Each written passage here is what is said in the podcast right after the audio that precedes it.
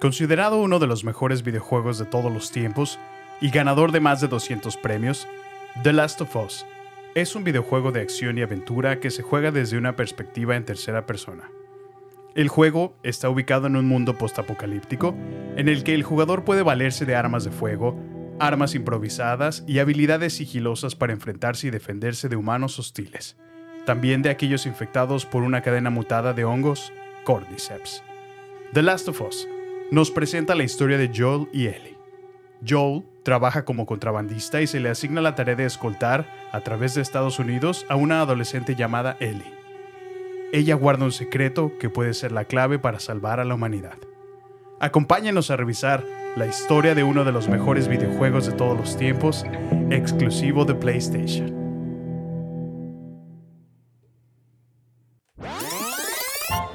En este podcast podemos incluir momentos astutos, Yo pienso probar que estoy en completo dominio de mis facultades mentales.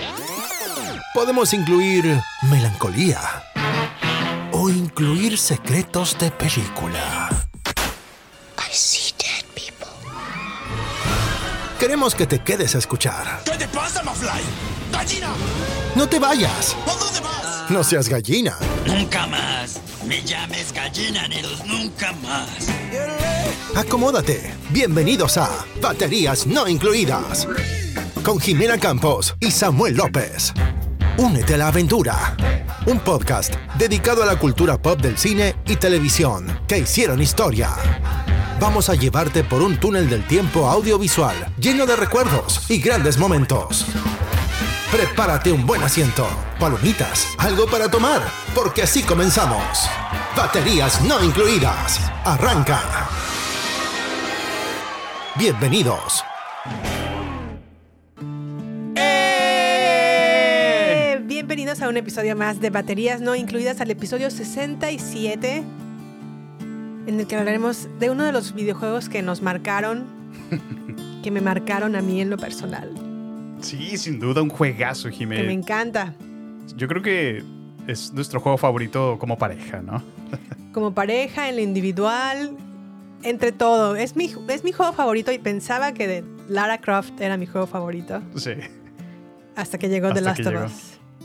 Pues bienvenidos a este especial de baterías no incluidas.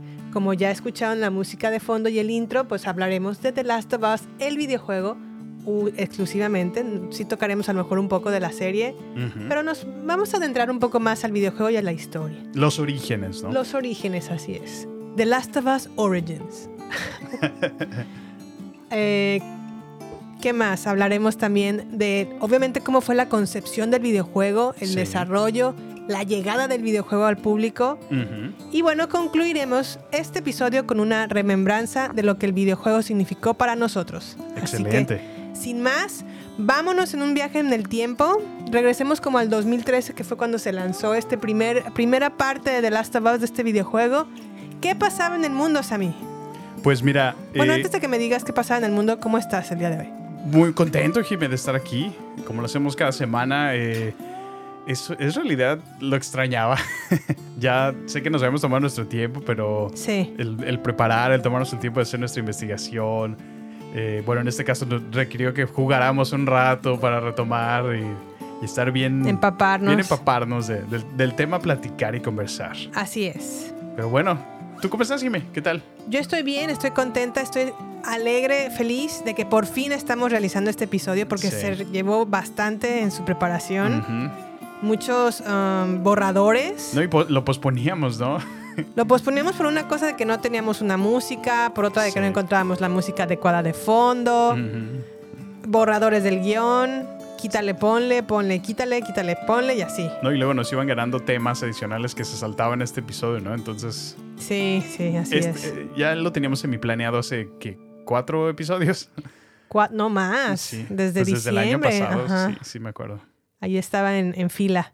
Pero bueno, sin más, vámonos entonces a una viaje por el tiempo a escuchar qué pasaba en el mundo en el 2013. Se- será como un, ah, un viaje al pasado auditivo. Así es. Vámonos. Eh,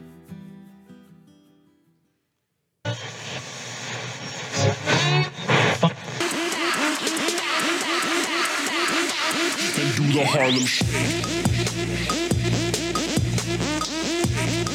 Terrible. 3,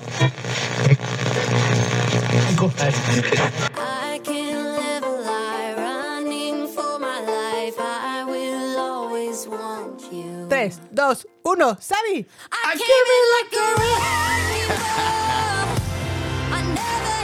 Un rolo, no, no, Jimé. La verdad que sí.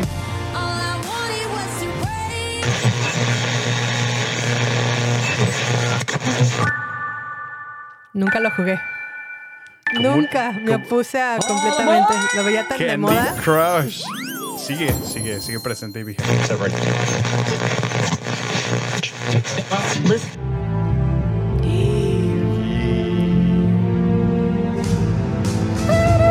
Cuando Net- Netflix no tenía, nos tenía a sus pies. Qué serie, ¿eh? Qué serie. Ay, Kevin Spacey. Los 2010s. El Cairo. El ángel Cairo. Pues ya se abrió. Y qué rolón. No, no. Libre soy. Libre soy. No puedo. La versión en español, ¿verdad? Let it Libre go. soy. Libre soy. Libertad sin vuelta atrás. Entre otras noticias, a ver, vamos a ver qué pasaba también en estos tiempos. Tuvimos la pérdida de, lamentablemente, de Paul Walker. Ah, sí, sí. Falleció en el 2013. Pues no sé si recuerdas que falleció en un accidente automovilístico. Irónicamente. Pues sí, sí, sí. Muy lamentable. La verdad Sí, que sí me caía bien.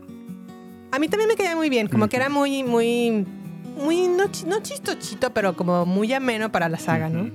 Hace falta, ¿eh? Sí, Se la perdió. verdad como que se decayó, ¿no? Pero Pues bueno, no vi- sé. sigue vigente todavía 10 años después. Fast and Furious, que ya es todo menos acerca de coches. Eh, Ahora van a via- viajar a Marte o una cosa así, ¿no? no sé, pero ya. O al centro de la Tierra, o no sé, no sé qué va a pasar en esta nueva entrega. La verdad es que sí se me antoja, se ve buena la. Pues la está peli. llena de acción, ¿no? Esperada, pero bueno. No daba tres pesos por John Wick y dicen que es un peliculón. Sí, sí, sí. Está. Estamos esperándolo con ansias. Ya nos pusimos al corriente, ¿no? Muy bien, pues bueno, vámonos entonces a adentrarnos de, a, a este tema de The Last of Us. Vamos a empezar a platicar un poquito sobre la preproducción. ¿Cómo se gestó esta historia, esta gran historia de The Last of Us? Pues bueno, cuando Neil Druckmann era un pequeño adolescente semiadulto, porque cuando estás en la universidad, que eres? Como un adolescente, ya no eres tan adolescente, pero tampoco eres adulto, adulto. Pues ya tienes 18 años y eres adulto. Joven adulto. Joven adulto, ándale, esa es la palabra. Sí. Eso fue en el 2004 y mientras él estaba en la universidad, presentó la- una historia de apocalipsis zombie similar a la de George A. Romero, que fue el creador de la, de la película La Noche de los Muertos Vivientes. En esta historia que él presentó, un oficial de policía tenía una condición cardíaca y se le asigna la tarea de cuidar a una niña. La manera en la que esta historia o este juego inicial o esta historia en el juego inicial se presenta es que los jugadores asumen el papel tanto del policía que eventualmente cambia y event- eh, más bien eventualmente cambia a la niña y así vas jugando entre el oficial y la niña dependiendo de bueno cada vez que el oficial se enferma como del- de su corazón tienes que agarrar el, co- el mando y, e interpretar a la niña porque el, el oficial está como caído no porque por su condición cardíaca. O sea, su idea inicial de Neil Druckmann era Así crear es. un juego donde, donde la dinámica entre personajes estuviera cambiando. estuviera cambiando entre la niña y el oficial de policía y solamente cambiaba cuando al oficial de policía le, le- le daba su condición cardíaca. ¿no? La historia comenzó como un proyecto universitario, pero la idea se quedó ahí, en la mente de su creador, como que no avanzó, no progresó. ¿no? Sí. Una vez que terminó sus estudios universitarios, pues Druckmann entró a trabajar a la compañía de Naughty Dog y apenas entró como un, de- un developer o un des- desarrollador. La famosa compañía Naughty Dog. La famosa compañía Naughty Dog. Pues bueno, Druckmann aquí entró como el, el primer escalón que uno entra, que es apenas un desarrollador. Y eh, ahí vio la posibilidad de decir, bueno, no voy a presentar mi historia a esta empresa, pero a lo mejor puedo hacer un cómic. Ah, ok. Al cómic se le llamaría The Turning, Sí. pero lamentablemente este cómic no progresó Y la idea otra vez se quedó como en, en stand-by, ¿no? Así como, pues, está muy padre tu cómic, está muy padre la idea, pero ahorita no, se- no se va a poder realizar. Mm, sí, sí, sí. Pasando los años ahí en Naughty Dog, pues Druckmann obviamente fue, empezó a ser promovido Carlos, sí. y se le asignó la tarea como desarrollador creativo de un videojuego, el gr- gran videojuego también muy popular de Naughty Dog llamado Uncharted. Ah, sí, sí, sí. De toda otra saga, la verdad. Sí, Así sí, es. sí. A ese nunca lo he jugado. ¿Tú lo has jugado? Sí, sí, sí, están muy buenos. Es, pues es como la versión masculina de, de- de Tomb Raider. Porque es ese género. O sea, tienes que ir eh, resolviendo puzzles en todo el juego. Ajá. Con una perspectiva igual en, en tercera persona. Entonces, es- está muy bueno el juego. Es, eh, la historia es lo que es mejor. La película sí fue nefasta y asquerosa, pero el juego es, es, es muy bueno, Jimmy. Ya. Debes de jugarlo. Pues bueno, ahí en el desarrollo de este videojuego, Uncharted, comenzó su amistad con Bruce Straley. Y juntos comenzaron a desarrollar los escenarios para Uncharted 2. Ah, mira, sí. Pero ahí Druckmann ya se sintió como con la, la confianza, ¿no? De presentar una... No, o pues tenía- desempapelar, ¿no? Más bien su idea. Ya de- tenía un puesto de liderazgo, ¿no? Ya. Así es. Ok. Entonces, para el 2009, Naughty Dog fue dividido en dos grandes equipos. Ujú. Uno de ellos estaría a cargo del desarrollo de Uncharted 3 Ok. y el otro estaría eh, encargado de desarrollar la idea de Druckmann, que es Ah, nada más y nada menos que The Last of The Us. Last of Us. Órale. Les pichó la idea y les gustó. Les pichó la idea, les gustó, se sintió con más confianza a raíz de la amistad con Bruce Straley, Ujú. lo apoyó y juntos empezaron a desarrollar este videojuego que se ubicaría en un mundo postapocalíptico en el que el ser humano pues sufre una pandemia muy muy ah, lamentable, muy contagiosa a partir de un hongo llamado Cordyceps Muy devastador. y devastadora. Así es. sí. Aquí la idea de que los zombies están siendo infectados nació a partir de un documental de la BBC llamado Planeta Tierra, en el que Ah, este sí, hongo, que en sí, verdad cierto. existe, es muy real. Infecta principalmente el cerebro de los insectos, apropiándose de sus funciones motoras y obligándolas a cultivar más hongos. Ya. Sí, sí lo he visto que se mete como las hormiguitas y Ajá. las ves como van saliendo. Pues sí, realmente el, el parásito, ¿no? Que es. El hongo, El en, hongo, en sus cabezas. Sí, sí, sí. Y siguen vivos, o bueno, vivos y no, porque Pues toman control, ¿no? toman Es control. Como el host. así es. Sí. Y su misión principal es seguir expandiendo este hongo. Ujú. Ahora, eh, ahí explica, o más bien de ahí tomaron la idea y ahí justifican cómo la pandemia, surgió la pandemia que atacó a los seres humanos y diseminó la humanidad en la Tierra, convirtiendo la idea del hongo en una idea plausible, que esto es muy importante para nosotros como espectadores o como personas que viven el videojuego, que sea una teoría que a lo mejor no se, no se pueda llevar a cabo, pero que sea una idea plausible. Y la puedo comparar a lo mejor con, como con Jurassic Park, Ajá. que reviven a los dinosaurios, que sabemos que a lo mejor no es posible en esta vida real, Pero tiene lógica dentro de Pero su tiene una propio buena universo, teoría, ¿no? Sí, ajá. sí, sí. Ah, mira. Sí, no, pues es muy cierto. La verdad que sí. Sí te vendes muy bien la idea. Así como es. Ajá, entonces, pues bueno, presentando esta idea de los Cordyceps, inicialmente, el videojuego se llamaría Humanidad Ok. y el virus atacaría únicamente a las mujeres. Nice. Órale. Pues no, no, no está nice. No, bueno, digo, digo nice porque no sabía que tenía esta idea. O sea, interesante. Entonces, cuando presentó la idea de las mujeres, obviamente se le vinieron encima, así como, no, no. Misógino. Ajá, se ve muy misógina esta idea, porque solamente Órale. ataca a las mujeres, porque no puede atacar a los hombres, que tienen diferente.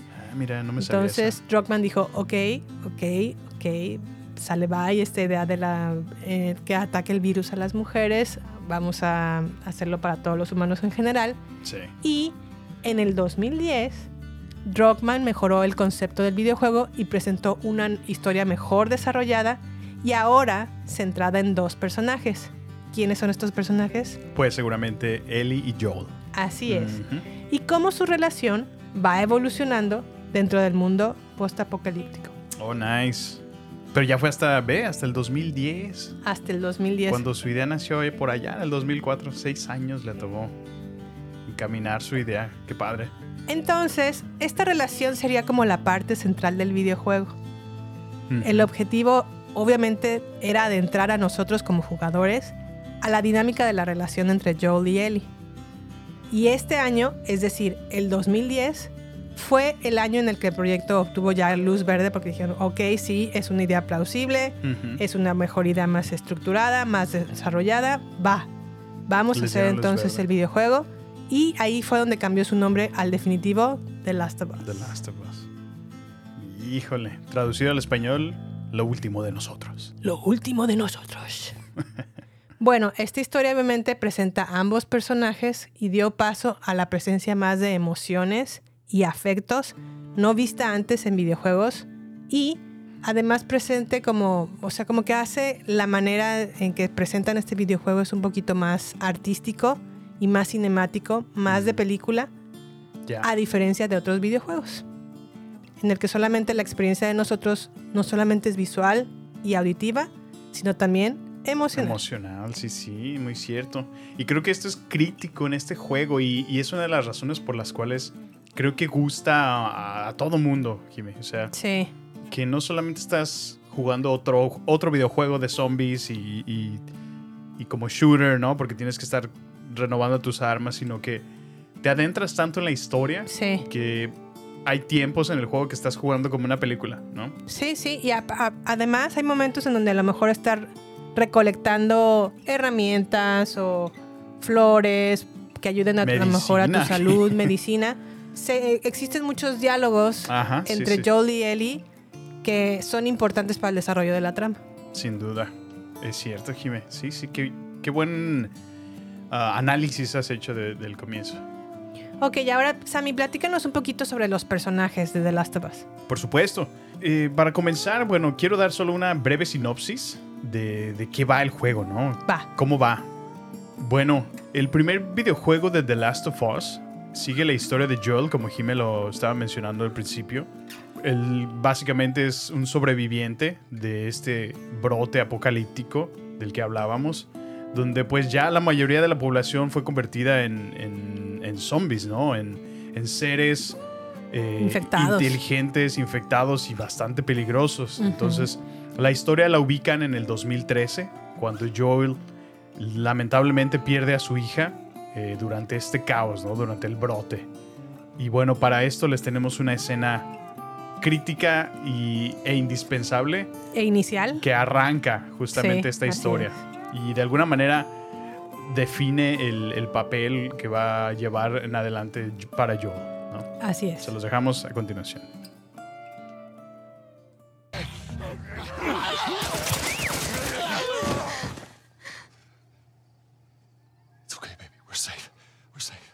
Hey, we need help. Stop! Please. It's my daughter. I think her leg is broken. Stop right there! Okay. We're not s- sick. Got a couple of civilians on the outer perimeter. Please advise. Daddy, what about Uncle Tommy? We're gonna get you to safety and go back for him, okay? Sir, there's a little girl. But. Yes, sir. Somebody, we've just been through hell. Okay, we just need. Shit.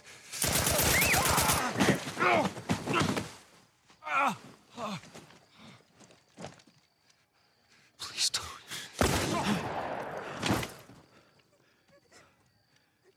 Oh no. Sarah. Move your hands, baby. I know, baby, I know. Listen to me. I know this hurts, baby. You're gonna be okay, baby. Stay with me. I'm gonna pick you up. I know, baby. I know it hurts. Come on, baby. Please. I know, baby. I know. Sarah. Baby.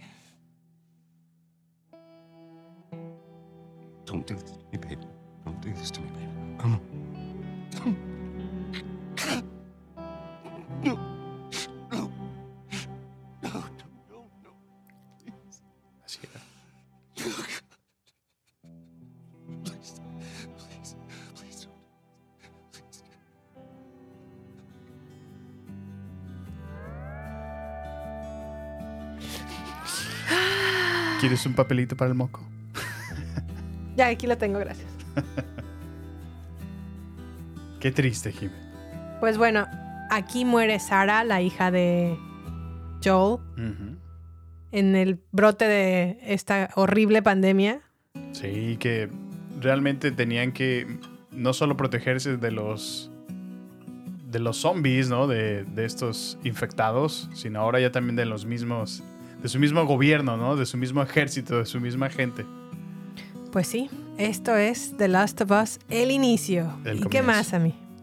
Bueno, y arrancándonos de esta manera, eh, pues prácticamente la trama principal del juego la situamos 20 años después de este hecho, ¿no? Ok. Eh, donde ya en este pues post-apocalíptico mundo, Joel se comienza pues a dedicar prácticamente a, a trabajos sucios, así ya- vamos a llamarlo, para sobrevivir prácticamente. Ahí está eh, muy de la mano con, con Tess, ¿no? Prácticamente ellos trabajan juntos, se dedican a estar en el contrabando, conseguir armas, a sabiendas de que ya hay como un nuevo gobierno, ¿no? ok. Entonces, eh, en una misión que se le asigna a Joel, eh, ahí, ahí se presenta por primera vez con, con Ellie, Ok. la joven de 14 años de las que les hablábamos al comienzo. Al parecer es inmune al virus, ¿no? Que ha devastado el mundo entero. Y no es sino hasta que Joel es contratado para llevar a Ellie a un grupo llamado Las Luciérnagas, o en inglés The Fireflies Ok. que creen que ella es la clave para poder encontrar esta cura, ¿no? Entonces, muy, muy indispensable lo que menciona Jime, porque justo la relación que ellos van a empezar a, a desarrollar durante este viaje, donde se enfrentan, claro, peligros, desafíos, ayuda a que ellos se puedan conocer mejor, ¿no? Y esta relación de alguna manera se, se fortalezca, ¿no? Porque son prácticamente dos extraños. Sí. Entonces, a medida que se van acercando a este destino, se dan cuenta que el plan realmente de los Fireflies o las luciérnagas es para extraer una cura del cuerpo de Ellie. Entonces, ¿cuál será la decisión que tome Joel ante esta información? ¿Y cómo se resolverá esta de- desgarradora historia? Se los contaremos al final de este episodio. Ay, ay, ay. Oye, Sammy, pero quiero, tengo una pregunta para ti. A ver, dime. ¿Cómo fue que tú conociste de The Last of Us? Pues yo, como lo mencionábamos al principio, pues en esos años yo tenía mi PlayStation 3. Ajá. Eh, un amigo me lo vendió de segunda mano y la verdad es que escuchaba el boom del juego. Todavía no lo había jugado yo, pero Sí. Un amigo eh, estaba muy adicto. O sea, pero en ese entonces yo no me clavé todavía con el juego. O sea, O sea, lo escuchaste yo escuché de él, supe de él, pero no, no, no conocía mucho de la historia como para, para haberme atrapado. Sí. Este, pero así fue como se me introdujo. O sea, por ver a mi amigo jugar prácticamente. Ya. Sí.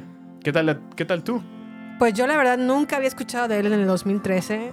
La verdad es que no tenía ni idea que existía. No fue más bien sino por ti y por amigos que tenemos en común Sí. que nos hicieron la recomendación de jueguen de The Last of Us. Pero y ya- un día lo jugué aquí en Estados Unidos Sí. y al, al principio como que no llamó mi atención completamente, Ujú. pero luego lo volví a retomar en México y no, o sea, después de, después de esta primera parte de lo de Sara Ujú. Sí, sí, sí. y la primera parte en donde Joel se encuentra con Ellie, se me hizo un poco como de no me está enganchando. Pero a partir de que ya nos dan, bueno, Avanza, ¿no? El ajá, tiempo. se revela en el videojuego que Ellie es inmune, a partir de ahí me Te enganché. enganchas. Es que es la historia, ¿no? Y como te la van Sí. contando. O sea, te hacen partícipe de esa historia conforme vas progresando en el juego, ¿no? Que también tiene su, su dificultad, ¿no? O sea, tienes que estar Sí. recolectando armas, eh, kits de supervivencia, estar mejorando tu- tus habilidades para poder progresar en el juego. De otra Sí. manera, se complica, ¿no? Entonces, Sí, también me llamó mucho la atención los exteriores de cómo estaba dibujado el mundo postapocalíptico. sí, sí. No dibujado, pero eh, proyectado en el videojuego. Muy real se me hizo. sí, bastante realista. Se me hizo muy impactante cómo diseñaron a los zombies. Cómo les dieron como forma de hongo en la cabeza y Sí, cómo... Eso se me hizo impactante. Entonces, la algo- verdad es que eso fue una razón más por la cual seguir jugándolo. que es algo que vamos a tocar un poquito más adelante en el episodio, pero sí, la verdad que es, es parte indispensable, ¿no? De- del trabajo de, de edición, de diseño, perdón, eh, del juego. Así es, y pues bueno, al- a partir de la introducción del videojuego que pues ya nos deja como un sentimiento de sorpresa y de tristeza por lo que pasó con Sara, pues también nos deja como una intriga de qué es lo que viene, ¿no?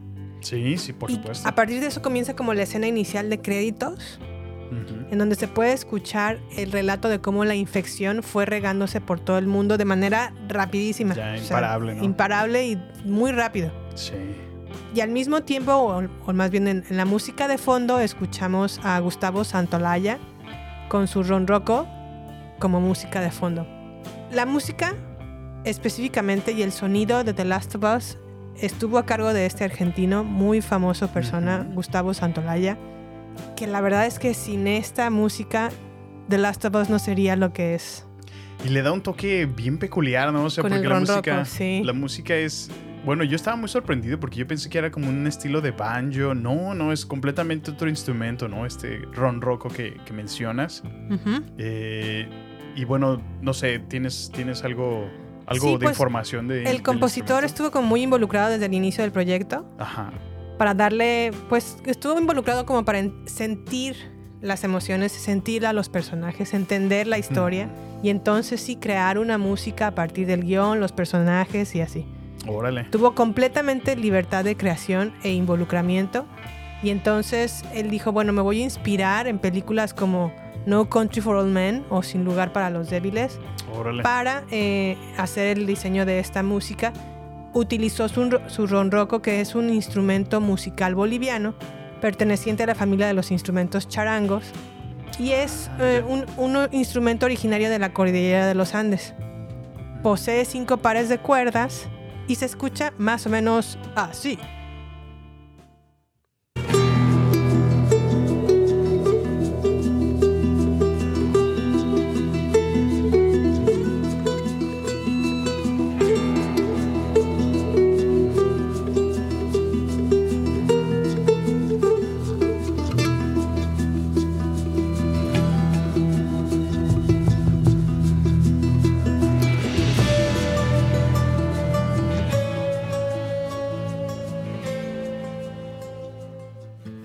Qué musiquita, Jime, ya.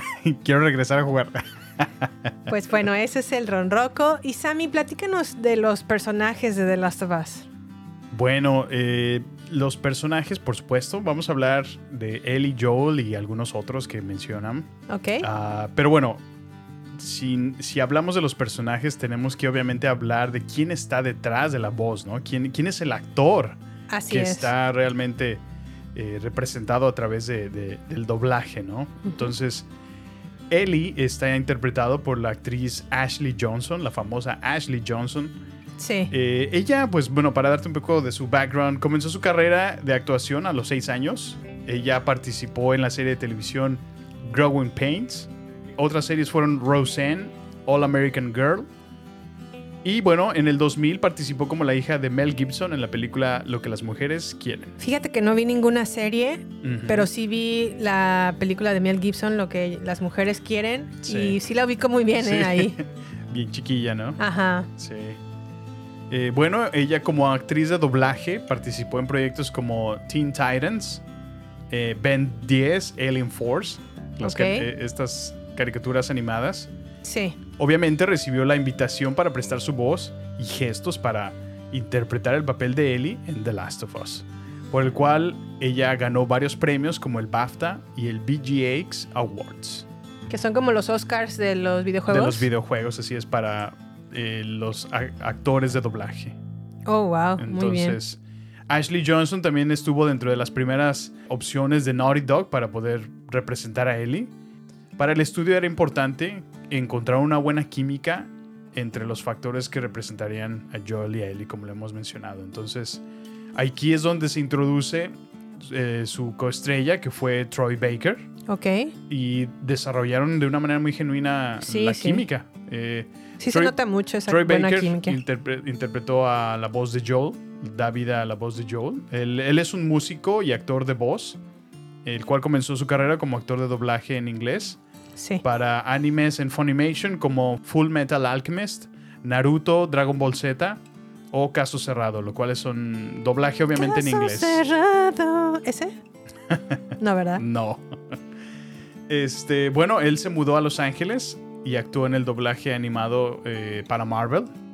Su primer trabajo como actor de doblaje en videojuegos fue Brother in Arms y posteriormente dio voz para Bioshock Infinite. ¿Jugaste este de Bioshock? Eh, un par de veces, pero no, no, no, lo, he, no lo he avanzado mucho, fíjate. Ok, pero sí lo ubicas. Lo ubico el juego, así es. Ya. Y bueno, esto le dio su papel de The Last of Us. Órale, muy bien, muy bien. Tanto Troy Baker como Ashley Johnson pues contribuyeron al, al desarrollo de sus personajes. Y Ok. bueno, no sé si quieres hablarnos un poquito acerca de la personalidad de Ashley Johnson. Pues bueno, la personalidad de Ashley Johnson contribuyó mucho al desarrollo de, de la personalidad de Ellie. Bastante de lo que vemos en Ellie en The Last of Us es la personalidad en, en vida o la forma de ser de Es Ashley Johnson ser, en la es. vida real. La hizo un poco más aguerrida, más segura de sí misma y más valiente. Y también hizo que el personaje de Ellie como que fuera más relevante a la historia, porque inicialmente Sí. no era tan relevante como un inicio, o como terminó más bien siéndolo. Ujú. Y entre la relación entre Ellie y Joel, pues eso es un- una pieza vital, ¿no? Del videojuego, porque obviamente los diálogos, no solamente los diálogos que se presentan a lo largo de la, de la historia, Ujú. sino también las conversaciones que se tienen que estar haciendo mientras interactúan en el mundo que los, que los convierte como en The Last of Us, ¿no? Es decir, cuando no solamente están siguiendo la historia del videojuego, sino también cuando a lo mejor están a los alrededores explorando, Mm, sí, sí, sí. recolectando. O sea, se mantiene el personaje activo Así es. cuando esté en modo cinemático o cuando estás en el gameplay, ¿no? En- ajá, así es. En, tanto en el modo cinemático como en el gameplay se prestan conversaciones entre ambos personajes que va enriqueciendo la relación a lo largo del videojuego. Así lo hace es. obviamente una historia más cinemática, más dramática y tenemos, o, gen- o más bien esto está generando como un interés real en los personajes que fue lo diferente y lo valioso a diferencia de otros videojuegos. Otro personaje que también resulta muy importante para esta trama que mencionaba al principio es el personaje de Tess. Tess, bueno, ella era la principal antagonista al principio, La maluca. la maluca, así es. Eh, sin embargo, pues la convirtieron en la compañera contrabandista de Joel, ¿no? Y pues, en, eh, vaya, la ocasional amante, ¿no? Entonces, ella es fundamental para esta trama porque ella es quien cree por primera vez en la importancia que Ellie tiene Ajá. para salvar a la humanidad. Ella es la primera que cree en su inmunidad. Así es, porque Ok. se da cuenta que realmente Ellie estuvo enferma, pero Sí. no, no le, No le afectó. no le afectó, ¿sí? O sea, Ujú. fue, fue contagiada, más bien. Mordida. Ujú. Ajá, pero nunca se desarrolló en su cuerpo, ¿no? Entonces Ya. Es como que la que se da cuenta de que esta niña es, es vital. Um, hay que hacer todo por protegerla, ¿no? Ok. Entonces, hay otro personaje que también destaco mucho y, y- y cambia mucho comparado con la serie, pero bueno, ese es otro tema. Este es Bill. Bill es un ermitaño que pues prácticamente se ve obligado a tener que ayudar a Joel Sí. a conseguir un auto cuando están en una misión por cruzar un pueblo ¿no? y escapar. El personaje de Bill, pues, fue originalmente pensado como heterosexual, eh, pero fue cambiando conforme eh, vas avanzando en el, en el juego para re- reflejar eventualmente que, que él era gay, ¿no? Era un homosexual eh, dentro de esta trama. De hecho, creo que el personaje de Bill en la serie fue reivindicado, ¿eh? Porque a mi parecer Bill es como un huraño ogro. En el juego sí. a- Malacopa, eh, ajá. A mí no me cayó nunca bien este personaje. Exacto. Pero sí, lo reescriben totalmente en la serie. Y aún Es- así sin quitarle su esencia, porque. Bill sigue siendo ermitaño, sigue siendo malhumorado, Sí, sí. groserón, cuando tiene que serlo. Y aún así creo que lo reivindican, porque sí hacen que entiendes al personaje y entiendes por qué es como es. Sí, muy de acuerdo.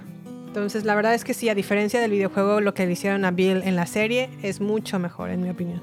Bueno, ¿y qué te parece? Ya hablamos de todas estas voces. ¿Qué te parece si te pongo un clip para que puedas conocer a los actores en sus voces reales? A ver. No. No, no, no. What happens now? What are you doing, Tess? Maybe they, uh, maybe they had a map or uh, something to tell us where they were going. How far are we gonna take As this? far as it needs to go. Where was this lab of theirs? Oh, she never said. She only mentioned that it was someplace out west. What are we doing here? This is not us. What do you know about us? About me? I know that you are smarter than this. Really? Guess what? We're shitty people, Joel. It's been that way for a long time. No, we are survivors. This is our chance. It is over, Tess! Now, we tried. Let's just go home. I'm not. I'm not going anywhere. This is my last stop. What? Our luck had to run out sooner or later.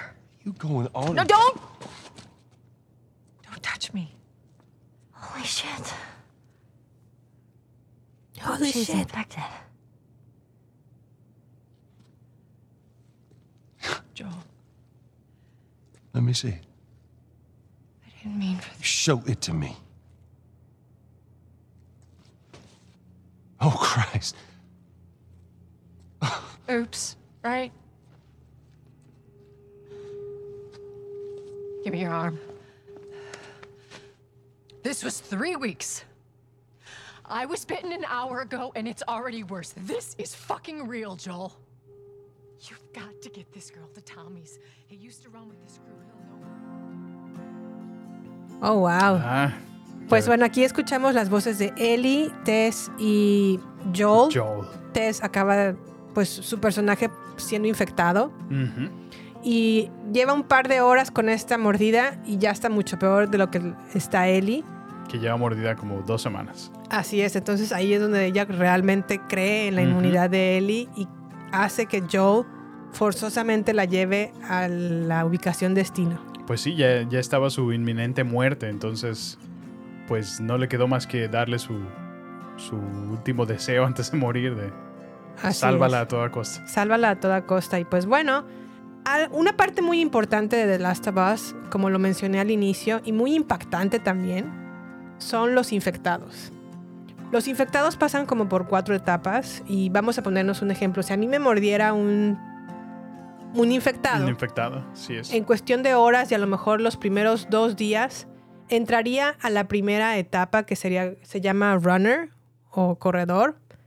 ¿Qué es lo que hacen los corredores? Pues bueno, eh, tienen como una forma, o más bien tienen una apariencia de que están como desorientados, que tienen como un dolor de cabeza muy intenso, no tienen una orientación, pero eso sí, cuando escuchan a algo, corren sin medida, o sea, corren sin control Para atacar. para atacar. Se escuchan así.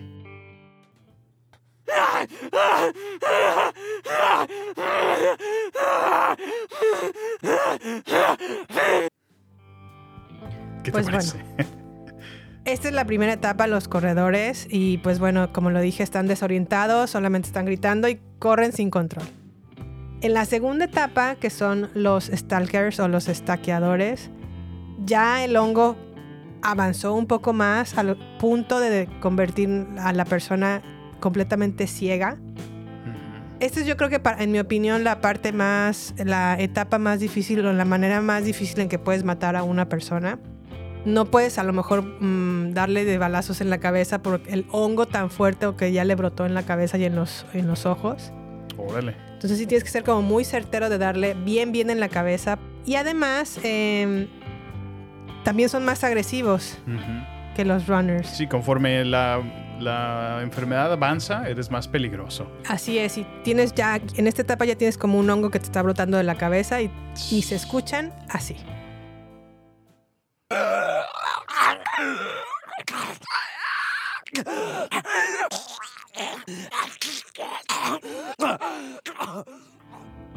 Si me escucho cuando me estoy jugando los dientes. Bueno, en la tercera etapa, que estos son los clickers, ya completamente Eh. tienen desfigurada su cara. Y yo creo que son como los más característicos, ¿no? Los más, Sí, los clickers. los más destacados del juego, ¿no? Pero quiero cambiar de opinión. Creo que más bien los, los clickers o los chasqueadores, como le dicen en español, En español. son los más peligrosos, ¿no crees? Sí, sí, sí. Ya están desfigurados entonces, como lo mencioné, de su cara.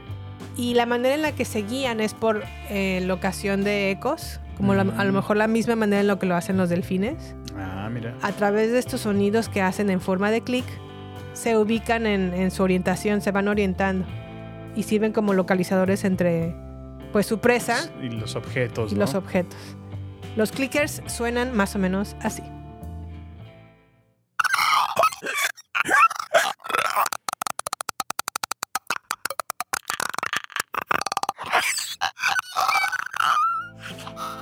Ah, esos son mis favoritos. Pero es que sí, en el juego, cuando te enfrentas a ellos, es realmente muy difícil matarlos. O sea, tienes que llegarles por la espalda pero no hay otra manera de, de matarlos más que tiros en la cabeza Sí. o un cuchillazo en la cabeza. O en de el otra cuello, manera, ajá. si los eh, tratas de balasear, te toma, o sea, se te acaban las, las balas. Sí, esa es otra que, como en la vida real, no podrías estar disparando en mil de balas porque tienes un, un número limitado. Sí. Y además tienes que ser muy sigiloso para llegar con los clickers porque no los puedes matar de frente. Tienes que ser, ser siempre por la espalda para que no te escuchen. Sí, claro. Y por último, en la cuarta etapa ya es un bloater. El bloater pues ya es... Tienen que pasar 10 a 15 años de infección. Y en un bloater todo su cuerpo ya está lleno de hongos. Su fuerza están es... todos obesos, ¿no? Sí, está, hinchados. están hinchados, están Gigantes, ¿no? gigantes, están llenos de hongos y su fuerza es su mayor amenaza, además de lanzar esporas. Los bloaters suenan así.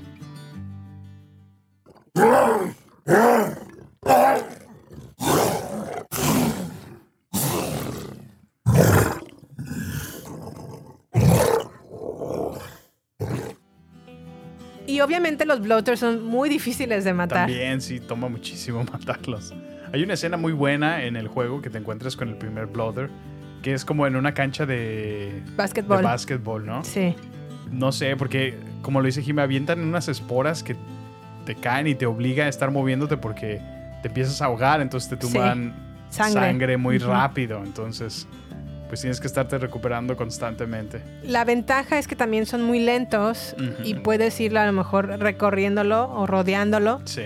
Y a lo mejor aventarle que ba- bombas o Molotov son excelentes. bombas molotov Sí, o sí, sí. disparos para poderlo debilitar, pero sí es muy difícil. No, la shotgun, matarlo. la escopeta es, es, es tu Es mejor. vital, ¿verdad? Sí, tu mejor para amigo. esta parte. Bueno, pues bueno, como también lo mencioné al inicio del episodio, el arte conceptual de The Last of Us es muy importante para darle cierto realismo, o no cierto realismo, de- realmente lo hace muy real el mundo en el que nos adentramos. No, es que qué talento, ¿no? De hacer Sí. estos diseños, eh, y la, la creatividad, el, el ingenio, Jimé. Este ingenio fue tomado a partir de la inundación que tuvo, bueno, por ejemplo, para la inundación de Pittsburgh, en la que nos topamos en el videojuego, Sí. tomaron como referencia las fotografías del señor Robert Polidoris, que él tomó del huracán Katrina que sucedió en Nueva Ah, Orleans. mira, órale. Y de ahí se Todo basaron, devastado, sí. así es, de ahí se basaron para hacer el, el arte conceptual de Wow. Pittsburgh en esta parte del videojuego, que también se inunda completamente. Mm, órale.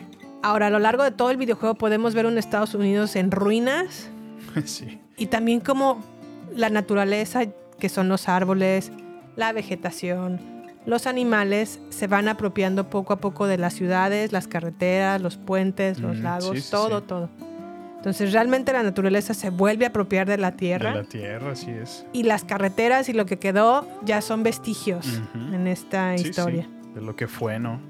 Entonces creo que el, el arte conceptual es lo que hace también un, un elemento clave Y creo de que este videojuego. Así es, Jimé. Y creo que hasta ese momento, porque bueno, estamos hablando de gráficos de una consola de, de aquel año, pero el PlayStation 3 ya estábamos hablando gráficos de la mejor calidad. Era ya Sí. un Full HD, donde tenías una alta definición Ajá. y se veía muy realista, ¿no? Sí, sí, la verdad es que yo lo jugué ya en el PlayStation 4 Ujú. cuando llegó a, a mi vida. Ya estaba como un poco Como, re- más como remasterizado, Así es. y aún así se ve muy bien, o sea, muy muy bien. Ahora también hicieron una remasterización para el PlayStation 5 Así y es. todavía lo mejoraron un poco Sí, más. porque ya está adaptado en, en gráficos de 4K. Así es. Y sí, se puede apreciar muchísimo más tanto el arte conceptual como también cómo diseñaron a los, a los eh, zombies Ujú. Sí, sí, con sí. mucho más detalle. Bueno, ¿y qué te parece si antes de seguir avanzando en las personalidades de Joel y Ellie, vamos a redes sociales? Va. No queremos que te pierdas nada. Por eso, te invitamos a sumarte a nuestras redes sociales. Twitter, Instagram y Facebook. Encuéntranos como Baterías Podcast. Cine, series y mucho más, solo con nosotros, con Jimena Campos y Samuel López. Agéndalo. Nos encontramos en redes sociales. Baterías Podcast. Bueno, pues ahí acompáñenos en nuestras redes sociales, Instagram, que es la que más usamos y más vigentes estamos, Facebook y Twitter en arroba baterías podcast. Podcast. Oye, Sammy, pues para este momento ya cuentan con el arte conceptual, con los infectados, con los personajes. SAS, que se lanza el, el videojuego de Last of Us en el 2013. Pero antes nos presentaron un tráiler que generó un montón de buzz, un montón de Sí, no, no, interés. no. Entusiasmo por el lanzamiento del juego, así es. Bueno, pues el tráiler quedó así. What if it's true? Do I need to remind you what is out there? Once upon a time, I had somebody that I cared about. And in this world, that sort of shit's good for one thing getting you killed. Need something smuggled out of the city. Just cargo, Joel. I just want some simple gear enough to set me on my way. I reckon it's got something to do with that girl. It's got everything to do with that little girl. It can't be any worse than in here. Can it? We're shitty people, Joel. It's been that way for a long time. No, we are survivors. This is our chance. It is over, Tess! What are you so afraid of? You're treading on some mighty thin ice here. What do we do? You make every shot count.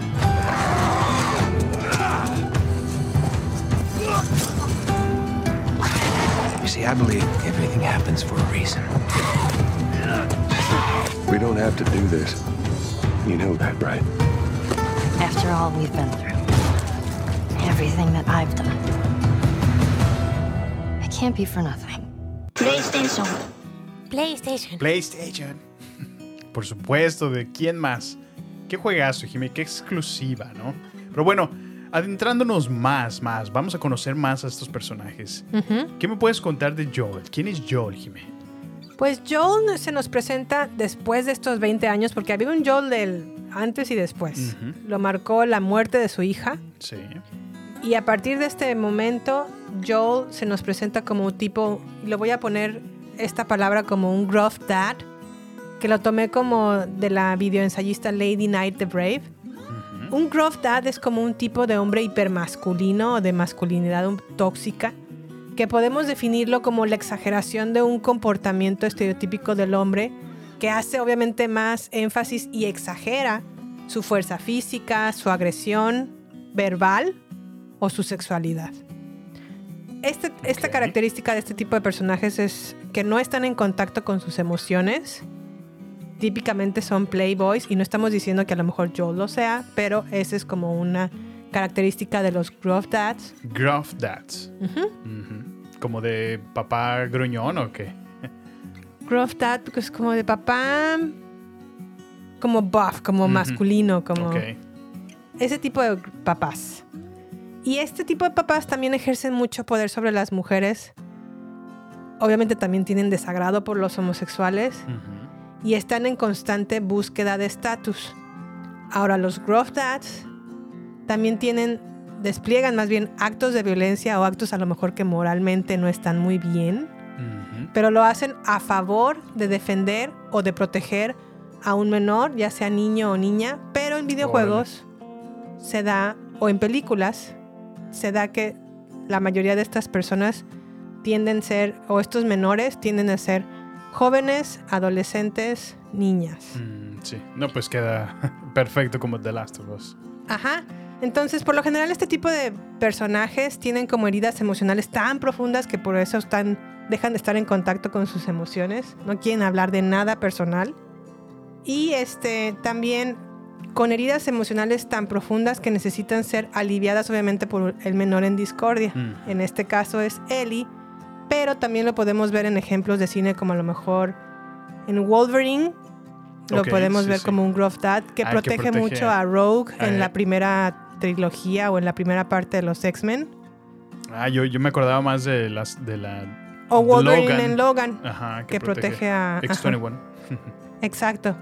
Mm. O también lo podemos ver a lo mejor en León, el profesional, que cuida Ah, de sí, Natalie Leon. Portman Sí, sí, sí. de niña, Órale, sí, cierto. de Mandalorian con Grogu, Nice. O Hopper de Stranger Things con Eleven. Órale, ok. Ese sí, es el sí. tipo de Gruff Dad que no están en contacto de sus emociones, Protegiendo a, protegiendo a un niño y hacen cosas que no están bien o son actos costa. no muy bien hechos para defender al menor. Órale. Interesante. Por otro lado, algo que me gustó mucho del videojuego es que Ellie, pues obviamente fue una adolescente que se crió después de la pandemia, ¿no? Porque ya pasaron 20 años de esta pandemia. Ella pr- prácticamente se, se cría sola, ha perdido todo aquel persona, a todo aquel ser humano que la ha querido, empezando por su mamá, que pues lamentablemente fallece dando luz a Ellie. ujú. Es una adolescente que no teme expresarse. Y al- obviamente algo que a mí me gustó particularmente de Ellie es que nunca la sexualizan en el videojuego. Mm, sí, sí, sí. Pues es como la clásica tomboy, ¿no? Es la clásica tomboy y no necesitan a lo mejor sacarle un- ponerle una minifalda o, Ándale. Sí, sí, sí. o playeras escotadas. Para nada. Ella se viste de manera muy cómoda y a pesar de su edad, pues también no teme a defender a Joel. Cuando Joel está en peligro, tiene su sentido del humor muy, muy característico. Y con el tiempo, pues obviamente se va desarrollando una confianza muy importante entre ella y Joel, que hace que Joel por fin pueda abrir sus abrirse a sus emociones y abrirse a sus sentimientos. Oye, pues qué punto tan importante tomas, porque es muy cierto. Eh, me gusta mucho eso también de, de este juego que no hacen el clásico sexualizar a la, a la mujer en el, en el juego. Que es, bueno, realmente una tendencia que siempre ha estado, ¿no? O sea, recuerda Sí. todos los Tomb Raiders originales, ¿no? Así es. Tiene, tiene que ser un blusas escotadas, unas chichotas. o sea, si te Unos fijas... pechos muy prominentes, Samuel.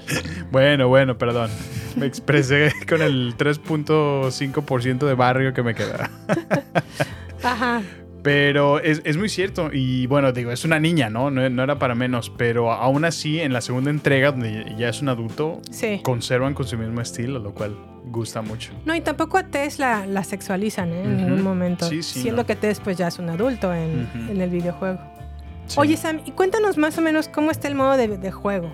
Ah, claro, ¿cómo no? Pues el, el juego, prácticamente como lo hemos mencionado todo este tiempo, se juega desde una perspectiva en tercer persona. Esto quiere decir que tú estás viendo al personaje todo el tiempo, ¿no? O Oh, sea, lo mueves izquierda a derecha, ves a la figura que se mueve, ¿no? Ves, ves a él y ves a Joel todo el tiempo. Ok. Entonces, sigue esa misma dinámica como la mencionabas al principio, donde por un tiempo estás jugando con Joel y eventualmente te mueves a Ellie, lo cual lo hace bastante eh, dinámico porque cada uno de ellos tiene habilidades es- eh, peculiares y específicas de las es, cuales te sí. puedes valer dependiendo los escenarios que te encuentres.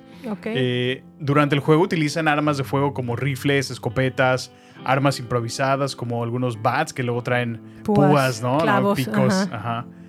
Eh, luego hacen bombas molotov, algunos Ladrillos. ladrillos. Sí. eh, bueno, realmente basarse de cualquier estrategia que te ayude, ¿no? De manera sigilosa para defenderte tanto de humanos como los caníbales, ¿no? Y podemos llamarlo como de sí, hay una parte del videojuego donde te topas con unos Ajá. caníbales. sí, por eso lo mencionamos.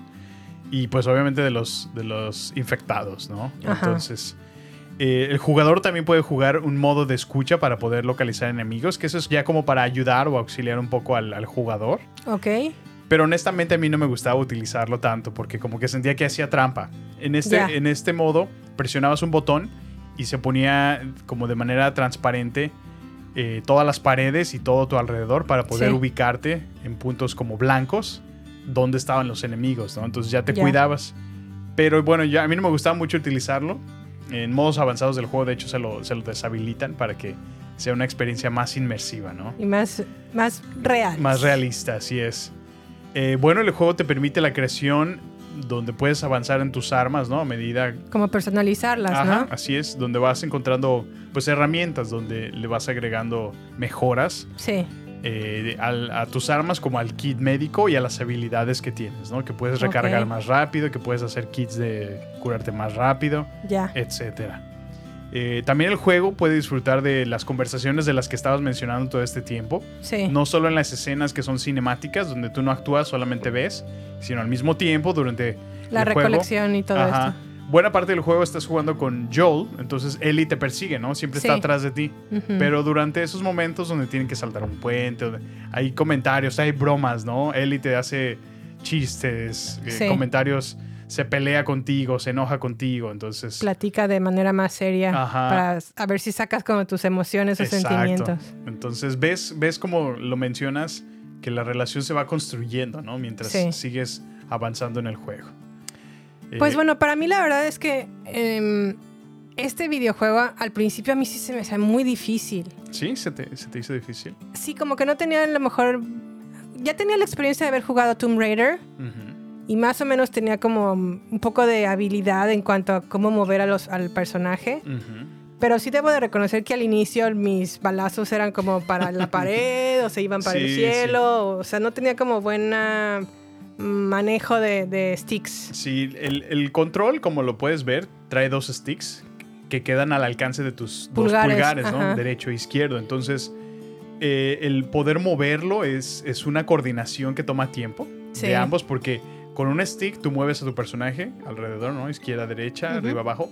Pero con el otro es su mira, ¿no? Entonces, puedes estarte moviendo, pero si tu mira está chueca, estás caminando en una pared Sí.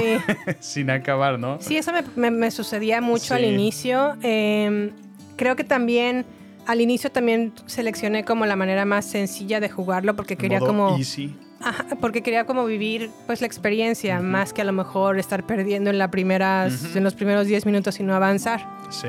Pero a medida de que fui como agarrándole ya experiencia, me acuerdo que terminé el juego en modo normal. Ujú. Ya para mí eso era wow, o sea, Sí. ya, ya me puedo mover, mover bien, terminarlo de modo normal. Nunca lo he hecho en modo difícil, pero sí te he visto a ti hacerlo en modo difícil y sí es mucho más inmersivo, mucho más real Sí, y sí, apegado. sí. La verdad es que yo lo disfruto más así, comenzarlo desde Más difícil, más difícil. pues sí. Aunque es muy cierto que luego pierdes más, Sí, tiene sus te retos. tardas, te tardas más en, en avanzar en la historia. Pero bueno, algo que también es importante en, en la historia del videojuego es que Joel y Ellie tienen que hacer un viaje muy largo a través de Estados, De Estados Unidos, porque Unidos, la sí. historia comienza en Boston y se van, van atravesando como bastantes estados desde Boston hasta Washington DC y ahí tienen como la, la meta o la finalidad de entregarle al grupo militar rebelde Ujú. que obviamente son los Fireflies o los, las luciérnagas Las ciérnagas, así es. que al final de cuentas no las encuentran porque ya están como diseminadas de ahí. Entonces lo que hacen es regresar a Lincoln o a re- regresar a- al estado de Massachusetts, en donde se encuentran con Bill, este personaje del cual nos platicaste que es que van a buscarlo por su batería para que les dé una batería y puedan manejar un Encender carro. Un coche, sí es. Y de ahí se van a Pittsburgh, en Pensil- por Pittsburgh, Pensilvania, en donde conocen a Sam y Henry. Sam y Henry son dos personajes hermanos que están tratando de huir de la ciudad. Africanoamericanos. Ajá. Se conocen a estos eh, dos personajes, se unen al inicio de la historia, pero lamentablemente, pues bueno, termina con que mata, muerden a uno de los hermanos y el otro, pues lamentablemente tiene que matarlo para que no infecte a los demás. Sí. Y Pero, esto pues, conlleva como a, a que él se suicide. Sí, no puede con lo que hizo y termina quitándose la vida, así es. Sí, entonces la verdad es que cuando pasa esto, porque también el, el videojuego va a lo largo de estaciones de- de- Ándale, sí, del sí, año, como primavera, verano, otoño e invierno. Y ves cómo, cómo el escenario va cambiando, ¿no? O sea, no es lo mismo jugar en la nieve que Sí. jugar en primavera, ¿no? O sea, Así es. Es, es, es muy cierto y, y- y qué padre, que- qué bueno que lo mencionas porque sí, el juego se siente completamente diferente todo el tiempo. Sí. Cambiando diferentes escenarios, diferentes complejidades. Sí, de hecho ya para cuando pasa lo de Sam y Henry, se acaba el verano y comienza el otoño cuando Ellie y Joel van llegando a Jackson en Wyoming Ujú. Para conocer al hermano de, de Joel, que en este caso es Tommy. Tommy salió al inicio de la historia cuando estaban con Sarah. Le salvó la vida. y se dan a entender, le salvó la vida exactamente, y se, dan en- se da a entender a lo largo del videojuego que tuvieron problemas y se distanció Tommy de Joel. Sí. Y ahora Joel lo va a buscar para que le ayude con Ellie. A partir de ahí, le pide Joel a Tommy que tome las- la, la batuta y se lleve a Ellie hasta donde acordaron que es Colorado. Sí. Joel, eh, perdón, Ellie es la que no acepta en lo absoluto que se haga esto, Separarse, ¿no? Sí. separarse de Joel. Y bueno, tienen que viajar entonces ahora juntos, tanto Joel como Ellie, hasta la Universidad de Colorado, en donde se topan con David. ¿Quién es David, Sammy? Ah, por supuesto, ¿cómo olvidar a David? David eh, nos lo presentan como, como un buen samaritano al comienzo, ¿no? Eh, donde Buena Ellie- onda. donde, bueno, para esto Joel tiene un accidente, ¿no? Sí. Lo que forza al jugador y Pues es que en la Ellie- Universidad de Colorado como que se en- enfrentan con Ajá, unos tienen un maleantes, encuentro, ¿no? así es. Entonces, Joel cae de un segundo piso y, se, y se clava en restos de un árbol, ¿no? Lo que eran. eh, entonces termina Una perforándole una rama eh, el, el cuerpo, ¿no? Entonces, Sí. pues está en un estado muy. O una varilla de metal, ¿no? Ya no me acuerdo. Ah, no, sí, es cierto. Son escombros, es cierto. Son escombros. Vacuna del tétano. Entonces, es interesante cómo te dan la vuelta a la trama porque no sabes qué va a pasar. Es tu actor eh, principal, ¿no? Principal. Y, de- y ahí es donde lo hacen dinámico, porque ahora te fuerza en el juego a que ahora empieces a jugar con él. Con Ellie, ajá. Ajá, Entonces tienes diferentes habilidades, como lo mencionábamos. Y ahora le toca a Ellie, ¿no? Empezar a buscar eh, Comida. supplies, ¿no? Eh, Medicina. Comida, medicina, armas, balas, ¿no? Entonces en ese, en ese explorar la zona se, se topa con David, ¿no? Que como lo menciono, eh, parece ser como un buen, buen samaritano porque le ofrece medicinas a Ellie. Sí. Pero al mismo tiempo, eh, esos soldados que, que terminó atacando a Joel y que lo lastimaron, Sí. eh, que antes lo de morir, dejaron con una... eh, muy con- delicado, ¿no? Sí, muy Extremadamente grave. delicado.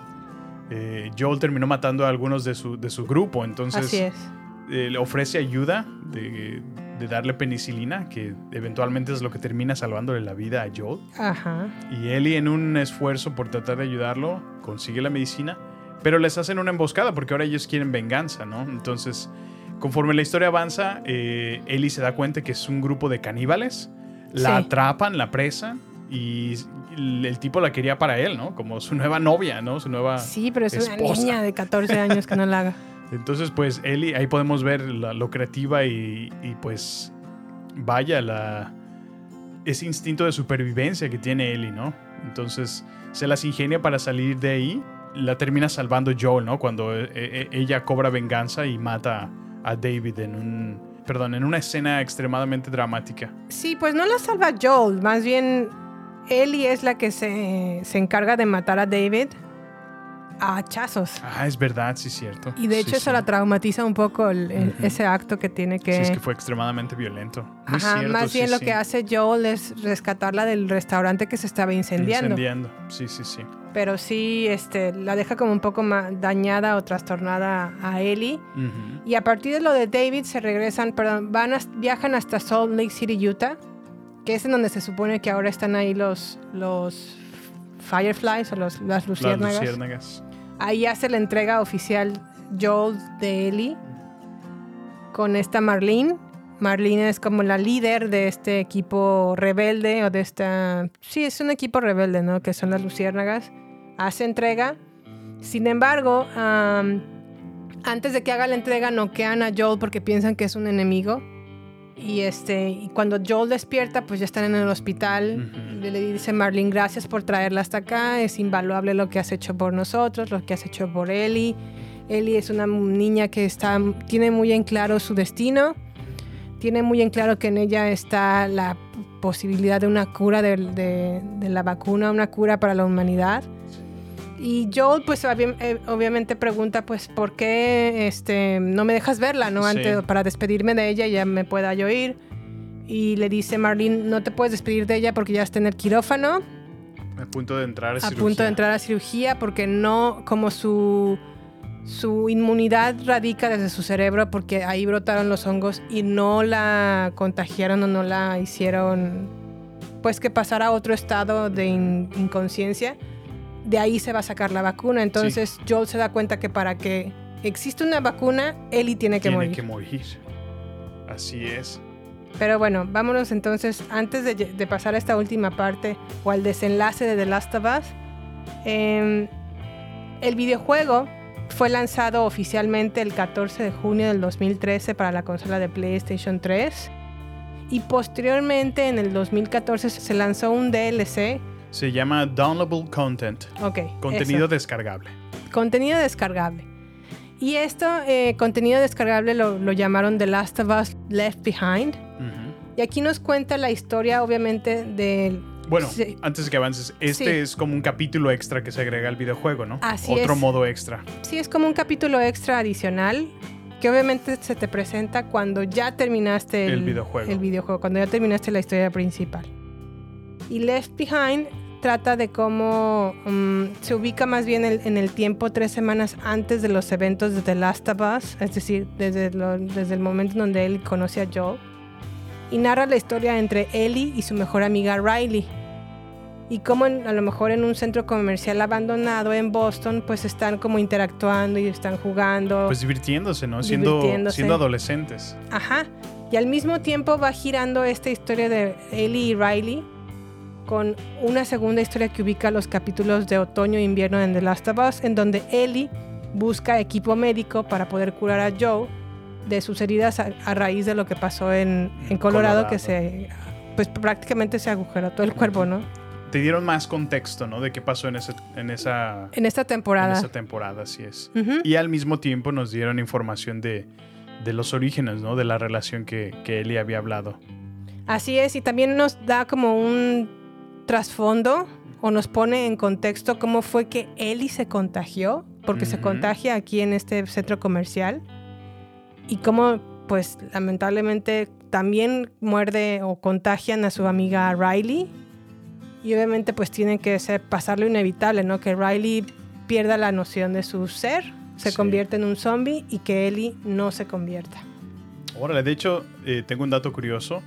Este juego, eh, bueno, más bien este capítulo extra que mencionas, el Ajá. The Last of Us Left Behind, está basado en un cómic que también eh, pues participó obviamente Neil Druckmann, Sí, ilustrado por Faith Erin Hicks, que se llamó The Last of Us American Dreams, así es, sí, cierto. donde, bueno, sirvió como precuela de estos eventos que acabas de mencionar, justamente. Sí, American Dreams se enfoca completamente en Ellie y cómo vivía antes de conocer a Joe. Sí, es- este cómic fue publicado por Dark Horse Comics y bueno, está disponible en todas partes. Sí, nosotros lo tenemos por ahí, ¿verdad? Por Sí. ahí anda. Lo No, quieren. es que ten- tenemos que tener la colección completa de Last of Us. Bueno, pues entonces este videojuego fue todo un éxito cuando fue el lanzamiento. En los primeros siete días de su lanzamiento se vendieron 1.3 millones de unidades y tres semanas después se incrementó a 3.4 millones de copias vendidas. Wow. Para abril del 2018, sus ventas ya ascendían a 17 millones de copias para su consola PS3 o PlayStation 3. Y para PlayStation 4, en diciembre del 2022, hasta la fecha se tienen vendidos 37 millones de copias de The Last of Us. Wow. 37 millones. Wow. Es uno de los videojuegos más premiados de todos los tiempos, obteniendo un, un total de 240 premios, incluyendo el mejor juego del año. Y eh, pues bueno, ¿qué pasó después de The Last of Us? De- pues siguió Left Behind, se quedó a lo mejor en la remasterización. Siempre hubo la idea o la intención de llevarlo a la pantalla grande, pero por alguna razón no se hacían las cosas, no se podía hacer una u otra cosa, el presupuesto, esto, el otro, aquello. Se tiene una gran fama, o no fama, una, es una realidad que la adaptación de los videojuegos a la pantalla grande nunca es acertada. Sí. Y quiero yo preguntarte, Sammy, ahora que 10 años después, es decir, después de que fue lanzado en el 2013 The Last of Us, ¿crees que la serie en HBO le hizo justicia? Totalmente, Jim, estoy muy de acuerdo. La verdad es que eh, se apegó totalmente y, y a mí me encantó que, que Neil Druckmann fue parte indispensable y dirigió, o sea, eh, lo que fue la serie también, o sea, contribuyó completamente, o sea, fue parte de este proyecto al 100%. y me encantó porque se apegó excelente a la historia original. Fue una muy buena adaptación. Las actuaciones de Pedro Pascal y Bella Ramsey fueron muy, muy buenas, en mi, en mi opinión. Sí. Y bueno, pues sigue teniendo un éxito, ¿no? La verdad que sí veo que fue muy bien recibida por el público general. ¿Tienes a lo mejor alguna crítica o alguna como algo que no te haya gustado De la serie, de la serie? la Ajá. verdad es que sí, eh, yo creo que a partir de la mitad, y eso fue un comentario que tú me hiciste darme cuenta, fue que eh, en verdad se cae y, y dejas de ver zombies. A partir de la mitad de la serie, Sí. ya salen muy pocos zombies que durante el juego es, o sea, sí te lleva la historia, sí, sí contamos todo lo que les mencionamos, pero en esos transcursos todo el tiempo estás con amenaza de, de zombie, o sea, tanto la amenaza humana como la amenaza zombie es completamente balanceada, entonces eso no lo vi en, en la televisión, eso no lo vi en la serie y Sí. me decepciona un poco. Sí, a mí también me dejó un poco como insatisfecha. Se me hizo a lo mejor que la manera en la que hicieron el cierre de la historia fue muy rápida. Y comparada con el videojuego, pues obviamente yo sé que no se puede hacer literal un videojuego adaptado al, al- a la pantalla grande o a la serie, pero creo que este estuvo muy demasiado cerca. Sí, y tan cerca sí. que era como una calca del, del, del videojuego. Puedes ver el presupuesto que se le invirtió a esta serie para llevarlo a la pantalla. Eso me gustó en parte, sí, pero al mismo tiempo me dejó insatisfecha porque ya no me representaba a mí, que ya jugué el videojuego, alguna sorpresa. Pues sí. Y eso a lo mejor se me quitó como que dije, ay, bueno, pues ya, ya sé exactamente de qué va y ya sé qué dicen y ya sé que... Creo que también los diálogos fueron muy apegados al videojuego, lo cual estuvo bien porque creo que tienen eh, diálogos clave en el videojuego que son importantes. Pero también me hubiera gustado a lo mejor un poquito más de desarrollo de los personajes, que a lo mejor lo hubieran ampliado a un episodio 10 y que a lo mejor como lo vimos en el caso de Bill en el episodio 3 que se enfocaron completamente en ellos, Sí. si hubieran tomado el tiempo de enfocarse a lo mejor en Tess, en Joel o en la misma Ellie. Sí, sí, muy de acuerdo.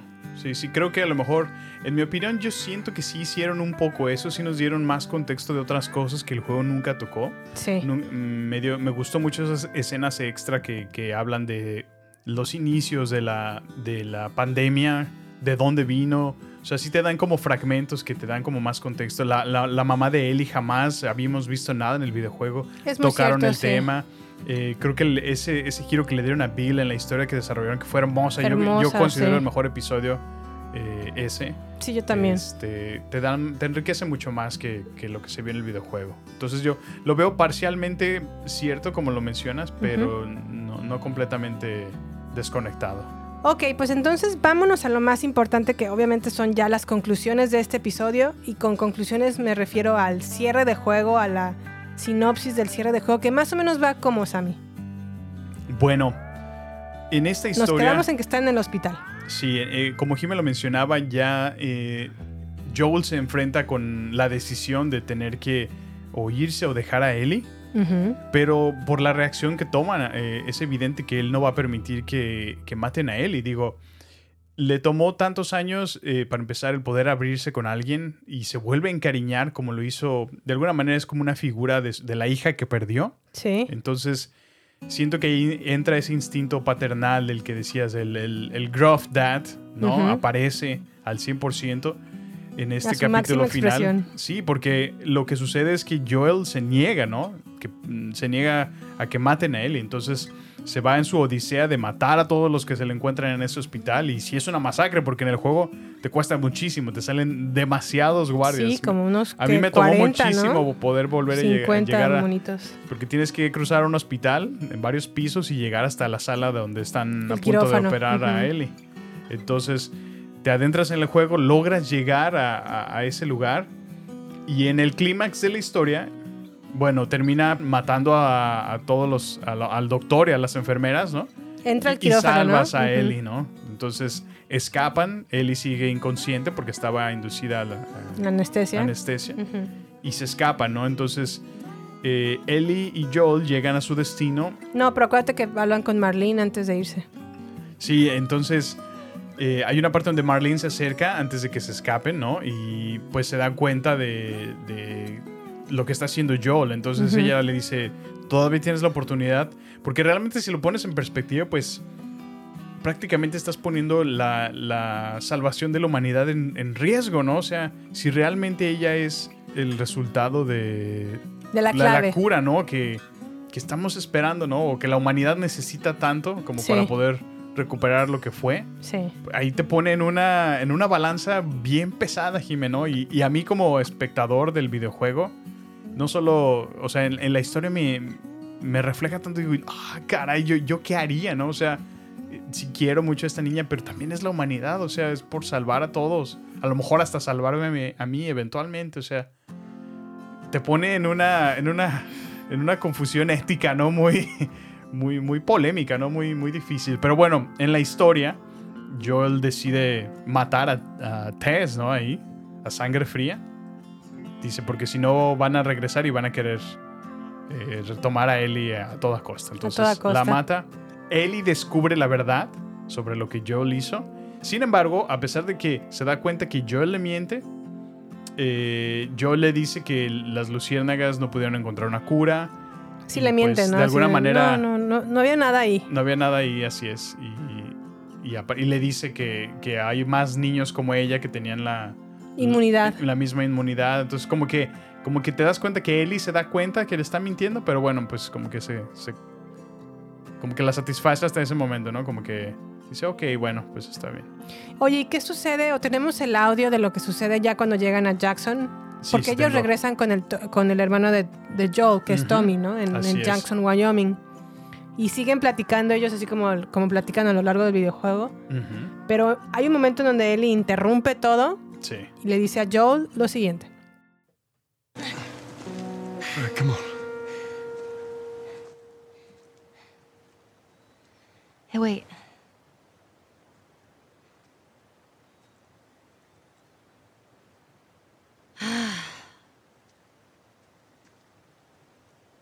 Back in Boston? Back when I was bitten? I wasn't alone. My best friend was there. And she got bit too. We didn't know what to do. So. She says. Let's just wait it out. You know, we can be all poetic and just lose our minds together. I'm still waiting for my turn. Ellie. Her name was Riley, and she was the first to die. And then it was Tess. And then Sam. None of that is on you. You don't understand. I struggled for a long time with surviving. And you. No matter what, you keep finding something to fight for. Now, I know that's not what you want to hear right now. Swear to me. Swear to me that everything that you've said about the Fireflies is true. I swear.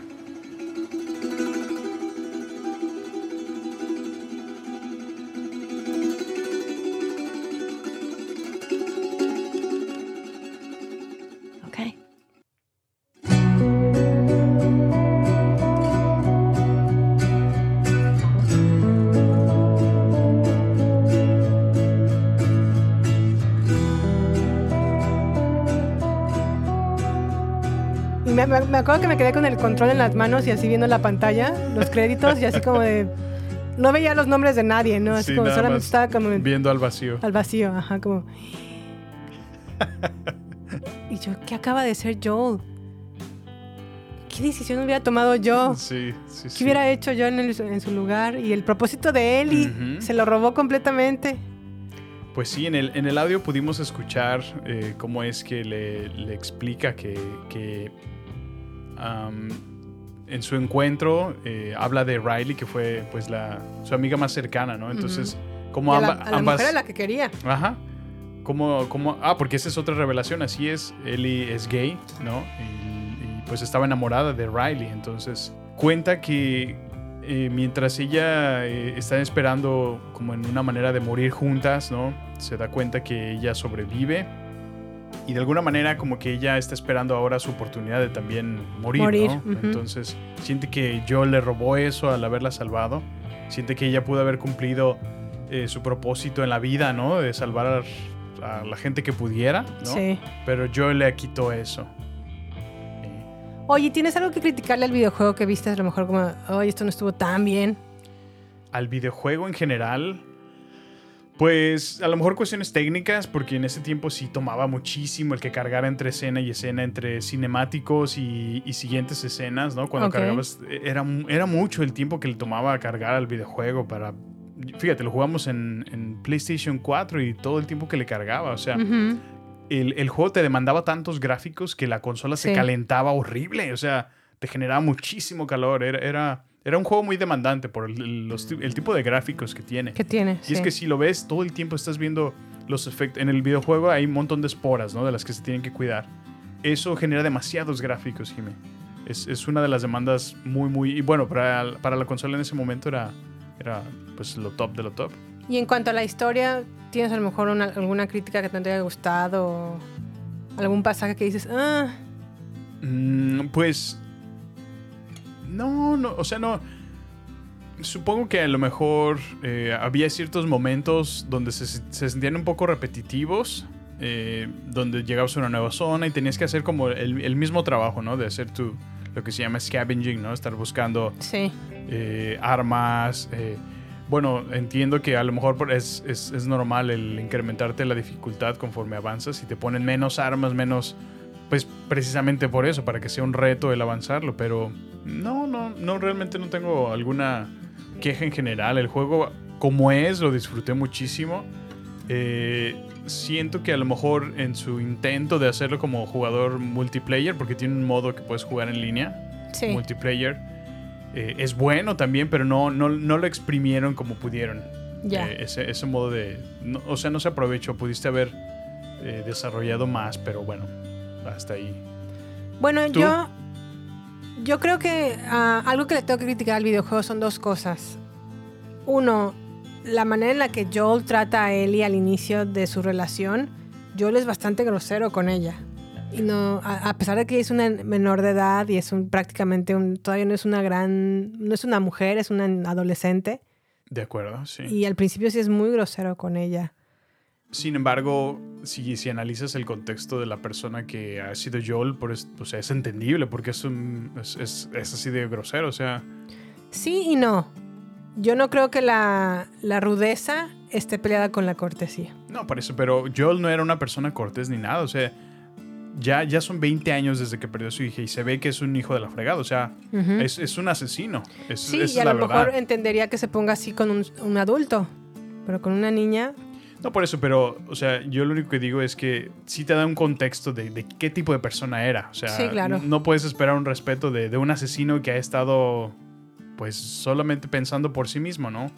Eh, por tanto tiempo. A lo mejor eso justifica cómo ha tratado, pero sí, estoy de acuerdo. yo creo que a lo mejor me hubiera gustado ver un Joel, Joel frío y que la, tra- la tratara con frialdad, a diferente, bueno, a diferencia que hubiera sido grosera con ella.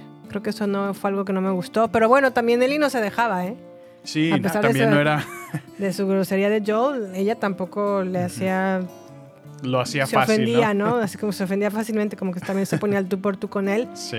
Y otra cosa que le tengo que criticar al videojuego es los personajes afroamericanos. Todos los personajes afroamericanos mueren y mueren de una manera triste, como lo es Sam y su hermano, con suicidio y, y, pues bueno, con una mordedura. Sí. Y también el personaje de Marlene, Ujú. que le ruega a, a no- Joel no pensado que no, no, lo- no la mate. Ujú. Ya está completamente indefensa ante él y lo mata, la mata de todos modos. Órale. No había analizado ese concepto, fíjate. Pero bueno, supongo que esto es más del cine que, de- que del videojuego, pero bueno, es un buen punto. No, no lo Sí. había visto así. Y pues los blancos pues sí sobreviven, ¿no? Tommy, su esposa, Sí, este, sí, sí. Joel. Eh, bueno, obviamente Joel y Ellie no pueden fallecer, pero pues... Pues entonces yo creo que ya no, Sammy, ¿o- ¿algo más que tengas que agregar? No, pues eh, esperemos que este episodio los haya motivado a que eh, en este momento estén abriendo su aplicación de Amazon, estén pidiendo una consola de PlayStation y O el estén videojuego agregando también. su videojuego. Si es que ya, te- ya tienen la consola. Sí, así es. La verdad es que es un muy buen juego y me gustaría saber si les gustaría el episodio especial de The Last of Us Parte 2. Ujú. Sí, sí, sí. Que lo platiquemos, que lo revisemos. ¿Qué te parece si pongo un, un- una, un- un story, una historia ahí en el Instagram donde podamos recaudar las opiniones? Sí, que nos digan si es que lo quieren y cómo lo quieren, ¿no? Perfecto. Bueno, pues entonces no sé si tenemos algo más a mí. No, pues nada, solo me queda agradecerles por escucharnos hasta este punto de nuestro podcast. Por favor, visiten, dejen su opinión. Y bueno, como lo menciona Jime, estamos en arroba baterías podcast en Twitter, Instagram y Facebook, donde nos encantará saber de ustedes. Por favor, dense una vuelta, coméntenos, déjenos sus palabras, sus comentarios acerca de nuestro episodio. Esperamos hayan disfrutado este episodio como nos, nos lo disfrutamos nosotros, tanto en imaginarlo, planearlo, Investigarlo. investigarlo y grabarlo. Así que muchísimas gracias por escucharnos. Nos vemos en nuestro siguiente episodio en Baterías No Incluidas. Y bueno, pues que tengan buena tarde, mañana, noche, día. Hasta la próxima. Hasta la próxima. Bye.